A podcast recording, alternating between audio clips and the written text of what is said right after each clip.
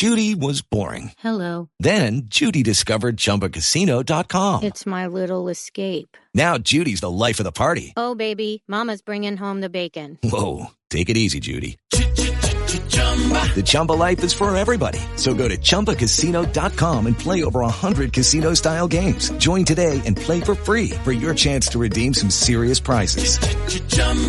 ChumbaCasino.com. No purchase necessary. Void where prohibited by law. 18 plus terms and conditions apply. See website for details. Boa noite, igreja querida. Você já viu quem é a pessoa que está do seu lado? Veja quem é. Se você não conhecer, se apresente. Conhecendo ou não, você já pode desejar um Feliz Natal.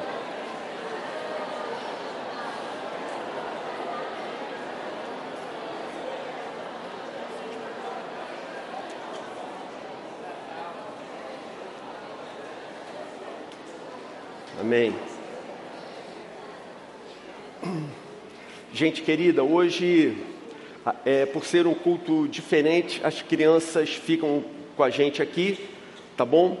É, a gente pode até sugerir que as crianças façam um desenho a respeito do Natal, como elas acharem mais bonito, e no final, as crianças que fizerem esse desenho é, podem vir aqui me mostrar para eu ver se o desenho ficou mesmo bem bonito, tá bom? Então todas as criancinhas podem ficar à vontade para desenhar alguma coisa relativa ao Natal. E no final a gente quer ver.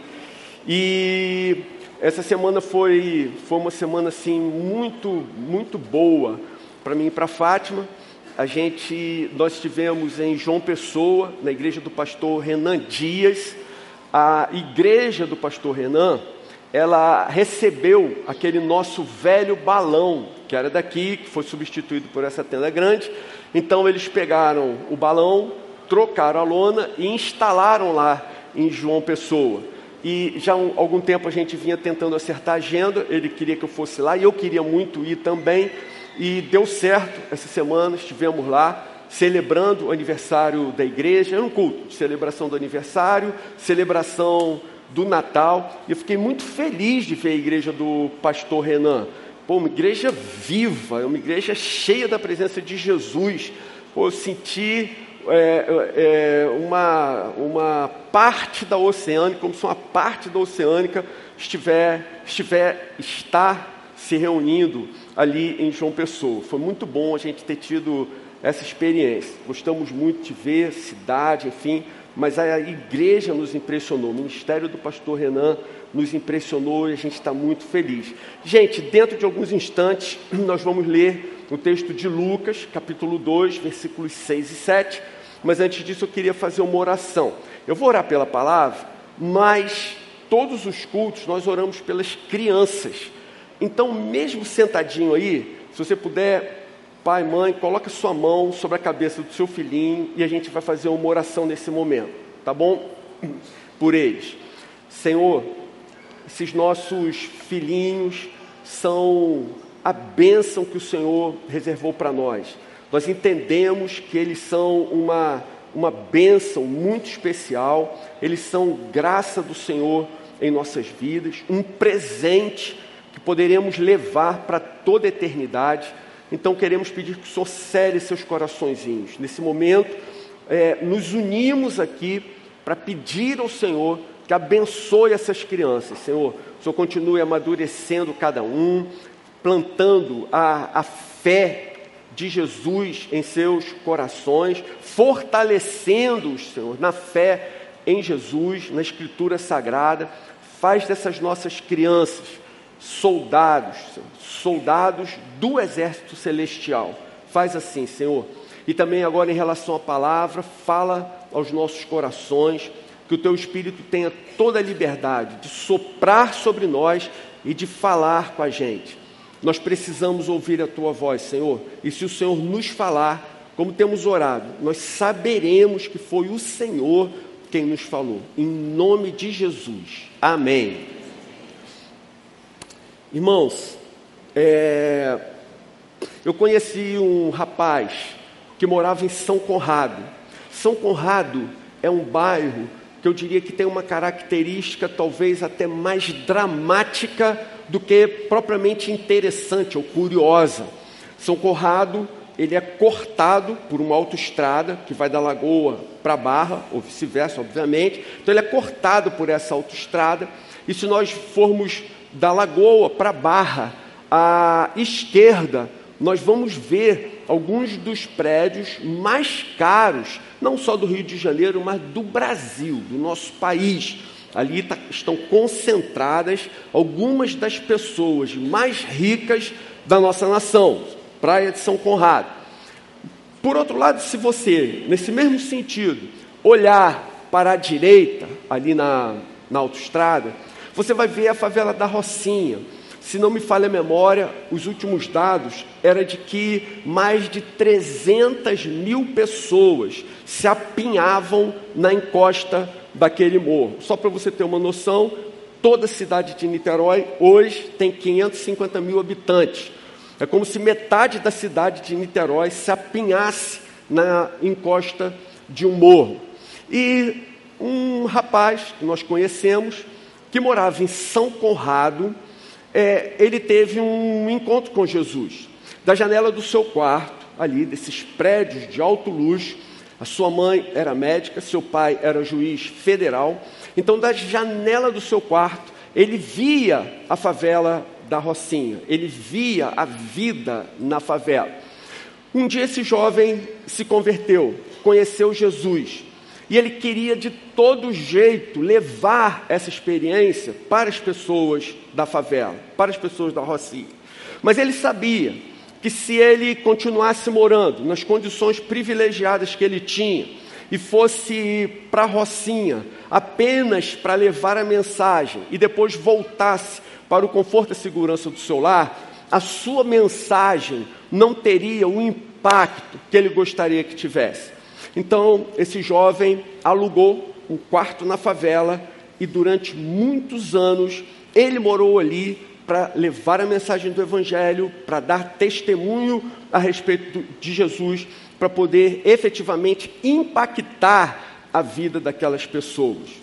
Olhando para São Conrado, você vê uma parte que você poderia até dizer, obviamente de maneira figurada, as pessoas que vivem daquele lado da praia, elas vivem num paraíso. E as pessoas que vivem do outro lado da autoestrada, meu Deus, elas vivem num verdadeiro inferno. Mais ou menos assim, o paraíso e o inferno. E para que essa pessoa pudesse se comunicar com as que estavam do outro lado, ele percebeu isso. Não adiantava ele apenas ficar falando, ele tinha que agir, ele tinha que se mostrar igual. E ele atravessou a estrada, alugou um lugar aqui, alugou um quarto nesse lugar, e durante, como eu disse, muitos anos ele morou ali. É, ele deixou voluntariamente sua vida confortável e foi morar ali para pregar o Evangelho e apresentar Jesus àquelas pessoas. Esse fato, irmãos, ilustra um outro evento semelhante em que Deus precisou dar um passo nessa direção. Esse outro evento, obviamente, muito mais transcendente, muito mais poderoso e com consequências muito mais fortes, muito mais efetivas e eternas para nós. Deus não podia simplesmente ignorar o pecado da humanidade. O pecado, o preço do nosso pecado era impagável e a consequência do nosso pecado era a morte. Para que os pecadores pudessem ser salvos, alguém tinha que morrer no lugar deles. Mas para que essa substituição se equivalesse, o substituto tinha que ser alguém igual àqueles a quem ele substituiria. O sacrifício de bois e ovelhas não jamais alcançaria o valor necessário. Então, o Filho de Deus precisou se fazer homem para ser igual àqueles a quem ele haveria de substituir. E assim, gente, a encarnação foi necessária para que houvesse salvação. A encarnação foi necessária para que houvesse salvação. E é assim que acontece o primeiro Natal. Gente, há várias mensagens, incontáveis formas de nós abordarmos um assunto tão relevante para os cristãos como o Natal. Mas hoje eu pretendo abordar um aspecto, um aspecto bem específico para o meu coração muito especial. Então nós vamos ler o texto de Lucas, capítulo 2, versículos 6 e 7. Se você puder abrir a sua Bíblia, Lucas 2, 6 e 7.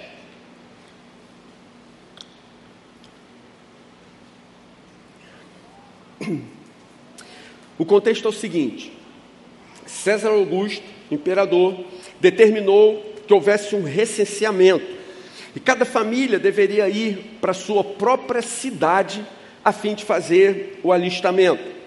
José e Maria foram para Belém. E aí se dá o texto que nós leremos. Lucas, capítulo 2, versículo 6. Enquanto estavam lá, chegou o tempo de nascer o bebê. Versículo 7. E ela deu à luz o seu primogênito, envolveu-o em panos e o colocou numa manjedoura, porque não havia lugar para eles na hospedaria. Ela o colocou numa manjedoura, porque não havia lugar para eles na hospedaria. Gente, desde a primeira vez, quando logo após a minha conversão, que eu li a Bíblia, num primeiro momento, esse versículo me chamou a atenção. Sabe quando o versículo te impacta? Quando o versículo ele parece que descola da Bíblia para você? Quando eu li esse texto, não havia lugar para eles. Uma coisa bateu forte no meu coração. Como assim não havia lugar para eles? A vinda do Messias, do Cristo, do Filho de Deus. Irmãos, Talvez essa a sua vinda deveria ter ocorrido no mais luxuoso e imponente palácio da época. A maior autoridade do reino deveria ter cedido imediatamente o seu lugar ao Senhor. A verdade é que, é, se ouvir ao mundo o Senhor tivesse decidido exercer o seu poder. Se ao vir ao mundo, o Senhor tivesse decidido se impor como Rei dos Reis, Senhor dos Senhores, logo naquele primeiro momento, se ele decidisse subjugar todas as nações, se o Senhor, na sua vinda, tivesse decidido fazer com que todos os reis e autoridades se curvassem, logo num primeiro momento, a ele, Ainda assim, ainda assim, pelo fato dele ter se encarnado, isso teria sido um ato de humildade indizível da sua parte. O simples fato do Senhor deixar a sua majestosa glória e ter vindo estar conosco, ainda que ele tivesse decidido chegar em situações de extremo conforto e luxo, ainda assim isso significaria que ele é alguém extremamente humilde, alguém de humildade constrangedora. Se o Senhor tivesse decidido vir como Salomão, rei rico, poderoso para dominar sobre toda a terra, ainda assim teria sido uma demonstração de imenso despojamento, o Todo-Poderoso deixar sua glória e se fazer gente.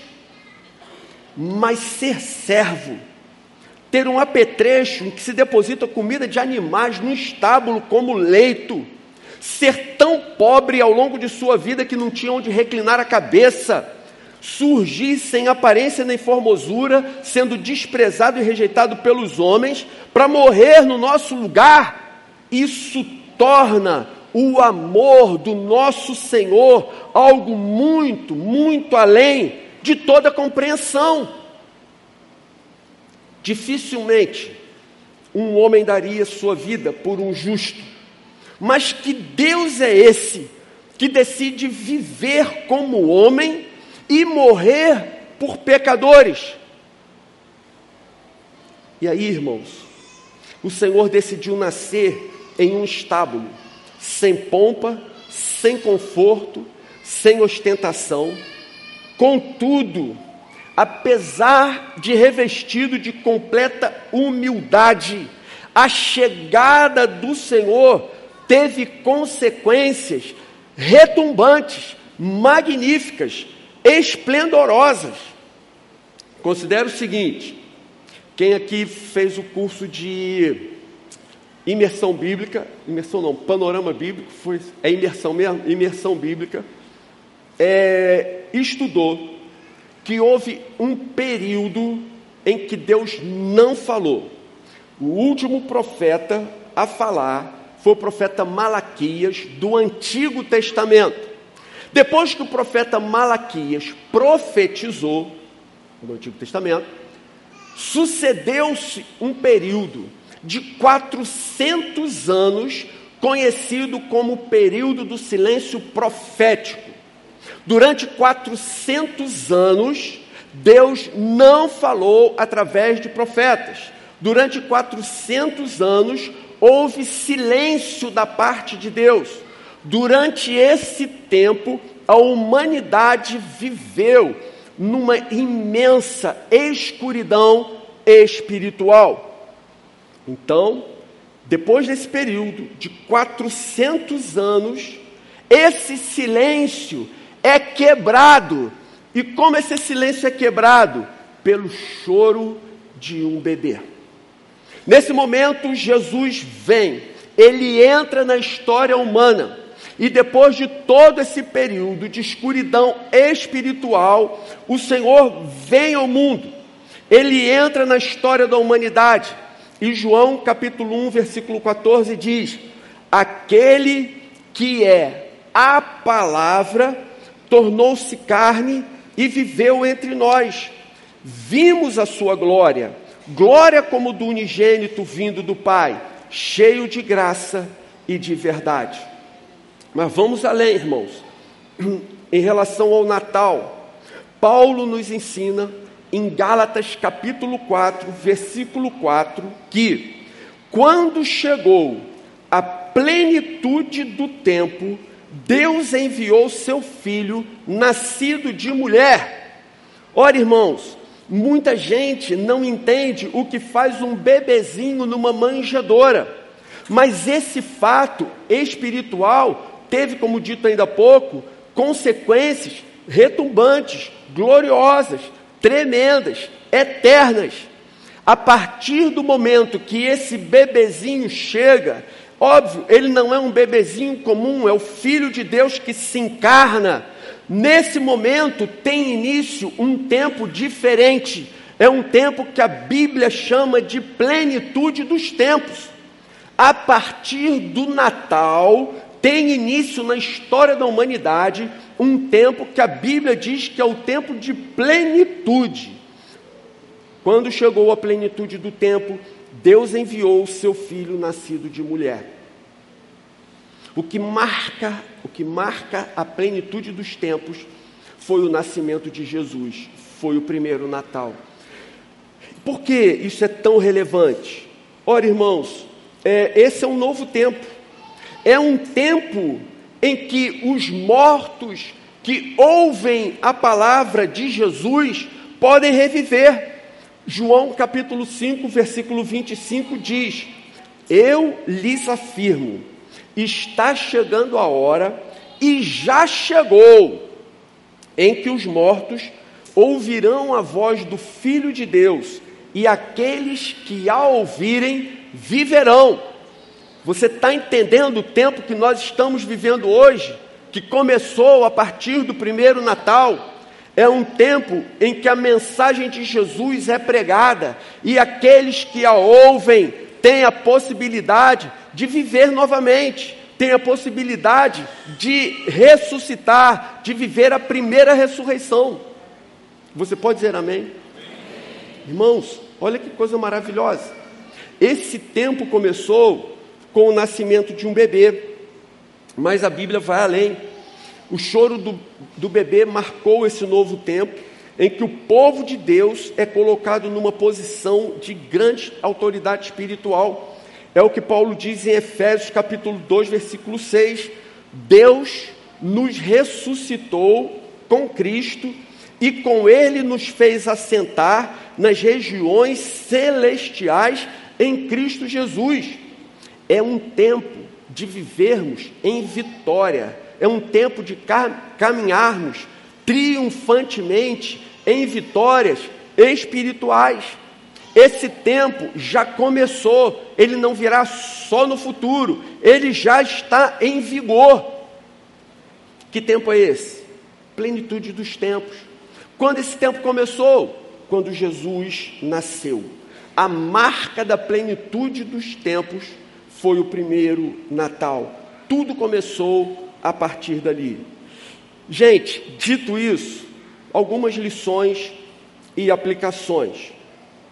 Em primeiro lugar, queria deixar com vocês nessa noite a primeira lição que eu tiraria para o meu coração é que o Natal ele é uma lição de luta e perseverança, portanto, não se abata diante das adversidades. O Natal é uma lição de luta e perseverança. Então, irmãos, não deixe que o seu coração venha se abater. Foi explicado ainda há pouco, nascido em condições humilhantes, mesmo sendo Deus, não havia lugar para ele, diz o texto, sendo pobre e sem recursos materiais. Jesus poderia ter se tornado uma pessoa amargurada. Jesus podia ter se tornado uma pessoa frustrada e decepcionada com a vida. Porém, ele se tornou a pessoa mais bem-sucedida de toda a história. O profeta Isaías fala a respeito de Jesus, Isaías 53, 11, em que ele diz: independentemente das circunstâncias adversas em que Jesus nasceu e viveu, o profeta diz: ele verá o futuro, ele verá o fruto, desculpe, do penoso trabalho de sua alma e ficará satisfeito. Jesus, ele é tão bem sucedido que ele olha para o seu trabalho, tudo que ele fez, e ele se mostra satisfeito, ele se mostra pleno, ele se sente completamente realizado. E essa é a verdade. Ele veio para nos salvar. Ele deu a sua vida por nós na cruz do Calvário. Quando ele foi para a cruz, aquele momento foi o seu momento de maior triunfo. Ali ele triunfou sobre Satanás e o reino das trevas. E depois, ao terceiro dia, ele ressuscita dentre os mortos e ele vence definitivamente o último inimigo, que é a morte. Irmãos, Jesus foi alguém que nós podemos considerar triunfou absolutamente. E sabe uma coisa que eu acho curiosa? Jesus foi alguém tão bem sucedido, foi alguém que triunfou de uma maneira tão retumbante que alguns autores têm se inspirado na vida de Jesus. Olha só, eu não estou dizendo que nós devamos fazer isso, mas estou citando isso apenas como um exemplo. Alguns, alguns autores se inspiraram em Jesus, na sua vida, nas suas palavras, e se tornaram best-sellers a nível mundial. Por exemplo, James Hunter, que escreveu O Monge Executivo e Liderança Servidora. Esses, sabe o que, que são esses dois livros, o conteúdo deles? É o Evangelho. Está lá, foi Jesus quem ensinou. E aí, esse homem escreve isso de uma maneira diferente, aplica esses ensinamentos às empresas, e a partir desse momento, ele fica milionário vendendo esses livros. Mas a origem dessa inspiração não veio naturalmente do coração de James Hunter. Não, foi a vida de Jesus, foi sua vida, sua obra e o seu triunfo absoluto. Stephen Covey escreveu Os Sete Hábitos das Pessoas Altamente Eficazes. Sabe de onde vem os sete hábitos das pessoas altamente eficazes? Todos os sete vêm da Bíblia. Max Geringer foi perguntado qual o maior líder de todos os tempos e ele respondeu sem hesitação: Jesus Cristo, não há dúvida. Então, irmãos, essa é a primeira aplicação, essa é a primeira lição. Apesar de ter vivido em circunstâncias tão adversas, o triunfo de Jesus foi absolutamente total. Como está a sua vida? As circunstâncias hoje estão complicadas? Como você vê o futuro? O que, que vem em 2023? Como está o seu coração? O Natal é essa lição de luta e perseverança. O Natal enche o nosso coração de esperança, porque ele mostra que Jesus viveu uma vida com, em circunstâncias extremamente adversas, mas ele triunfou. Então, irmãos, não se deixe abater diante das adversidades. Persevere. O Senhor está com a gente. Ele vai à frente. Ele nos guardará. Ele vai nos abençoar. Segundo lugar, não julgue pela aparência. A segunda grande lição do Natal para o meu coração é que nós não devemos julgar pela aparência. Sejam pessoas ou apenas circunstâncias não devemos julgar pela aparência. Os judeus, eles esperavam que o Messias fosse um grande guerreiro que restauraria a soberania de Israel. Os judeus esperavam que o Messias fosse alguém que levaria Israel a uma nova fase de riqueza e prosperidade. Essa era a visão deles, essa era a expectativa deles. Mas o Messias nasceu pobre, numa família muito simples e numa cidade desprezada em Israel. Por isso os judeus não entenderam o nascimento, a vida, a morte na cruz do Salvador esperado. Queremos um líder que nos ensine a subjugar os inimigos não a orar por eles. Nós queremos um líder que nos ensine a dominar os inimigos, não a perdoá-los. Nós queremos um líder que nos ensine a conquistar os despojos dos inimigos, não a dar a eles as nossas túnicas e as nossas capas. Não era esse o Messias que nós queríamos. Dessa forma, os judeus que aguardavam o Messias há séculos, agora o tinham diante de si, mas o rejeitaram. E é impressionante, irmãos, como nós temos uma prontidão em julgar as pessoas pela aparência e muitas vezes, irmãos, infelizmente, rejeitá-las. O psicólogo Fernando Braga da Costa, ele fez uma tese de mestrado na USP, cujo tema era invisibilidade pública. Há muitos anos a gente falava é, desse, desse estudo no nosso curso de líderes. E eu lembrei agora nesse período de Natal, porque foi uma experiência assim muito impressionante. Ele entendia que as pessoas são tratadas é, muito em função da sua aparência. E ele precisou fazer uma experiência, uma dinâmica com ele mesmo. Então, o que, que o Fernando Braga da Costa fez? Ele fez concurso para Gari e durante oito anos ele trabalhava meio expediente como Gari, serviço de limpeza urbana, e a outra metade do expediente, do expediente ele dava na USP e escrevia sua tese de mestrado.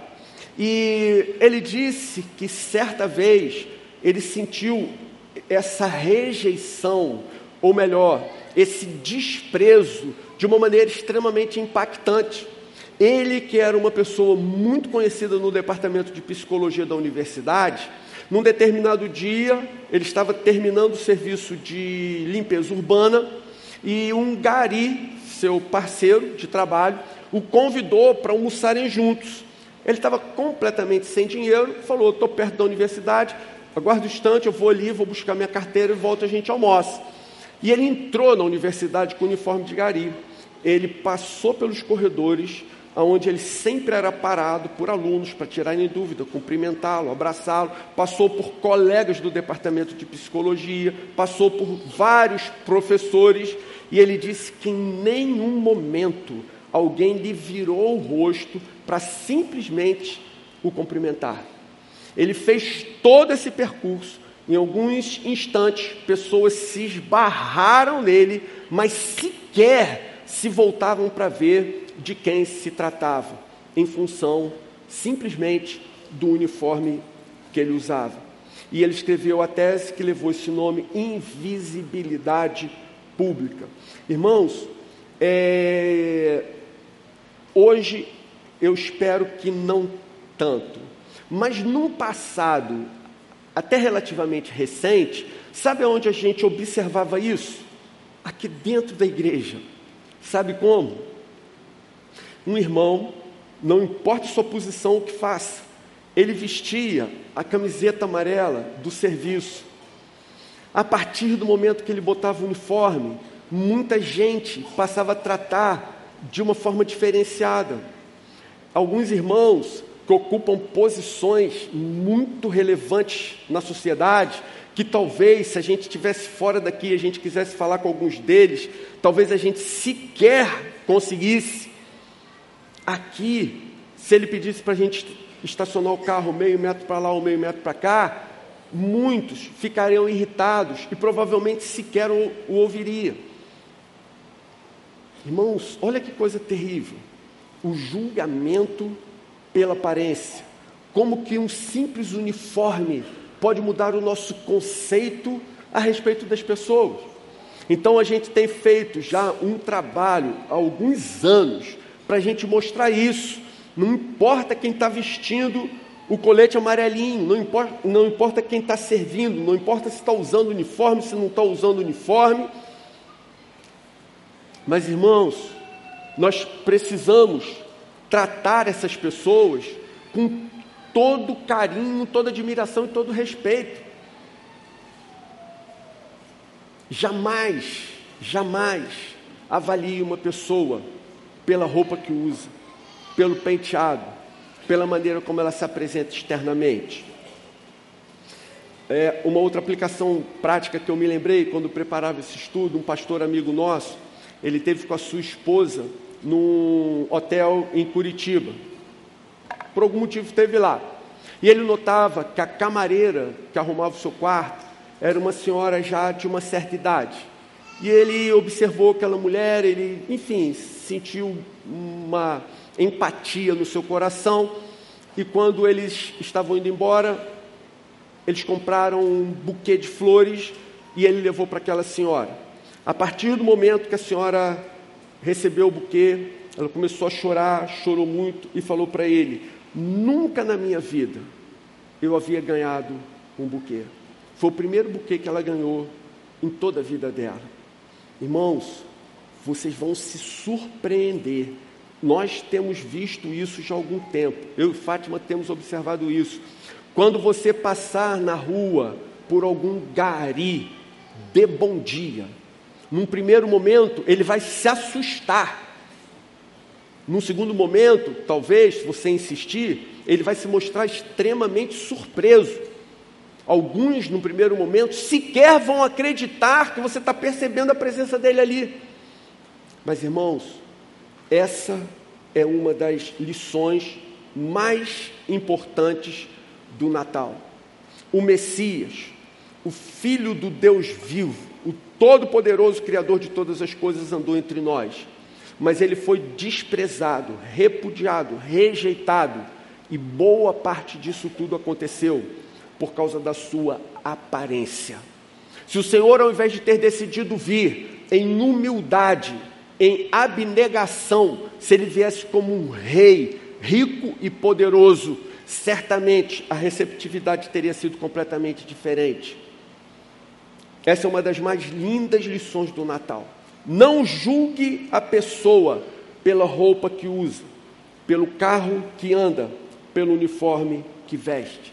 Trate a todos com igual dignidade. Sobretudo, dê uma atenção especial aos, aos mais humildes. Quando você passar por, um, por alguém da limpeza, aquela pessoa que ninguém cumprimenta, você dê bom dia, boa tarde ou boa noite. Sabe aquela criancinha é, que muitas vezes vem com o nariz escorrendo, o olho cheio de ramela, que jamais alguém abraçaria? Seja o primeiro a abraçar. Aqueles que são mais cheirosos e limpinhos, você não precisa se preocupar, não, porque todo mundo já abraça. Tem uma preocupação especial com aqueles que têm essa primeira aparência, que não é aparentemente, não é socialmente atraente. Dê prioridade aos mais simples, aos mais pobres, Deus rejeitados pela sociedade. A terceira lição, ela vem diretamente dos anjos. Celebre esse novo tempo de paz com Deus. Irmãos, isso é motivo de uma celebração intensa e com todo o vigor do nosso coração. Olha, vamos ver o que, que os anjos nos ensinam aqui. Lucas capítulo 2, versículo 14. Anjos aparecem aos pastores e cantam. O vídeo que a gente viu aqui, em que aparece uma luz e há silêncio, é apenas uma maneira romanceada de dizer que os pastores tiveram a visão dos anjos. A verdade é que os anjos estavam cantando uma linda e tremenda canção. Então, o que, que os anjos cantavam? eles cantavam: Glória a Deus nas alturas e paz na terra aos homens aos quais ele concede o seu favor. Essa foi a canção que os anjos entoaram quando Jesus nasceu. Olha, pense o seguinte: os anjos estiveram presentes em ocasiões impressionantes. E os anjos sempre tomaram parte em muitos coros solenes em louvor ao Criador Todo-Poderoso. Os anjos estavam presentes na criação. Jó diz que os anjos cantavam junto com as estrelas da manhã. Imagina que coisa linda isso. Os anjos viram as galáxias sendo formadas nas mãos do Criador Todo-Poderoso. E ele viu quando o Senhor lançou as galáxias para, os, para o infinito do universo. Eles já haviam entoado solenes melodias sobre numerosos mundos criados pelo Senhor. Nas palavras de Charles Spurgeon, seu canto foi acumulando força durante o transcurso das eras. Sua primeira respiração dos anjos foi um canto. Assim, quando eles viram Deus criar novos mundos, então sua canção recebeu outra nota e foram se elevando em escala de adoração. Porém, esta vez, ao ver Deus descer do seu trono e tornar-se um bebê, ó, vou ler de novo. Porém, esta vez, ao ver Deus descer de seu trono e tornar-se um bebê, repousando no seio de uma mulher, elevaram ainda mais a nota e chegando ao limite extremo da música angelical, entoaram as notas mais sublimes da escala divina das adorações e cantaram: Glória a Deus nas alturas, porque sentiram que não se podia chegar à altura maior.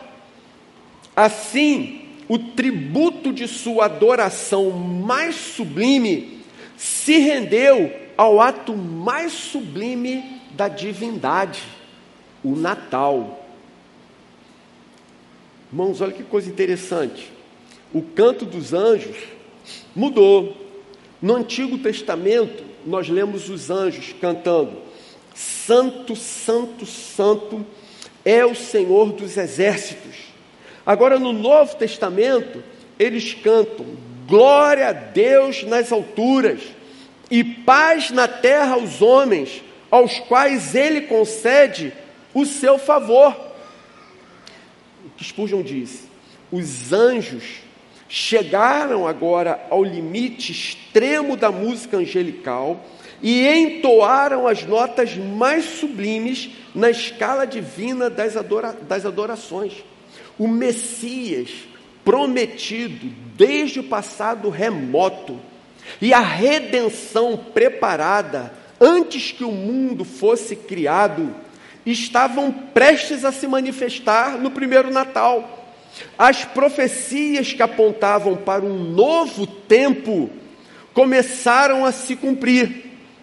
Irmãos, essa é a terceira grande lição do Natal. Existe uma grande novidade, uma excelente notícia. Agora é fato, é real. O reino de Deus está próximo e a paz entre os homens e Deus pode ser alcançada em Cristo Jesus. Deus estabeleceu uma nova aliança e a paz que excede a todo entendimento se tornou possível para aqueles que estão em Cristo. Eu quero concluir, irmãos queridos, dizendo que é difícil nós pensarmos naquele primeiro Natal como feliz, sem o glamour das grandes ceias, na noite escura e fria de Belém, longe das avenidas brilhantes e enfeitadas, na solidão da estrebaria, o Salvador nasceu. Deus veio ao mundo, nascendo em forma de gente. O Todo-Poderoso andou com seus pés neste planeta, escolheu uma vida simples: amar, servir, perdoar, morrer. Morrer para nos dar vida, levando nossos pecados na cruz. Irmãos, conscientes dessas verdades, só resta nos curvarmos com toda reverência e amor na presença desse Deus incomparável.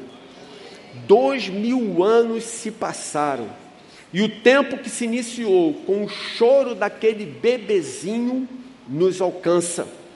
E hoje, finalmente, podemos ter paz com Deus e uma viva esperança. Pode dizer amém? amém. Vamos fazer uma oração.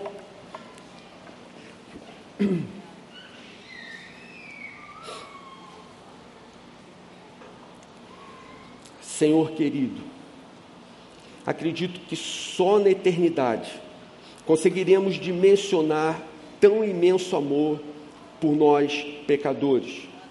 Como dissemos, dificilmente alguém morreria por uma pessoa justa e piedosa, mas dar a vida por nós pecadores é algo que nossas mentes não conseguem entender. Se o Senhor tivesse vindo em majestade e glória, ainda assim seria digno de toda a nossa adoração. Mas o Senhor veio de forma tão simples, tão humilde. Sabemos que isso não foi apesar da sua grandeza, mas exatamente por causa dela. Recebe agora, Senhor, toda a nossa gratidão, o nosso louvor e a nossa adoração. Ao Senhor, toda honra, toda glória e todo louvor. Em nome de Jesus. Amém. Amém. Feliz Natal, irmãos. Deus abençoe vocês. Aleluia.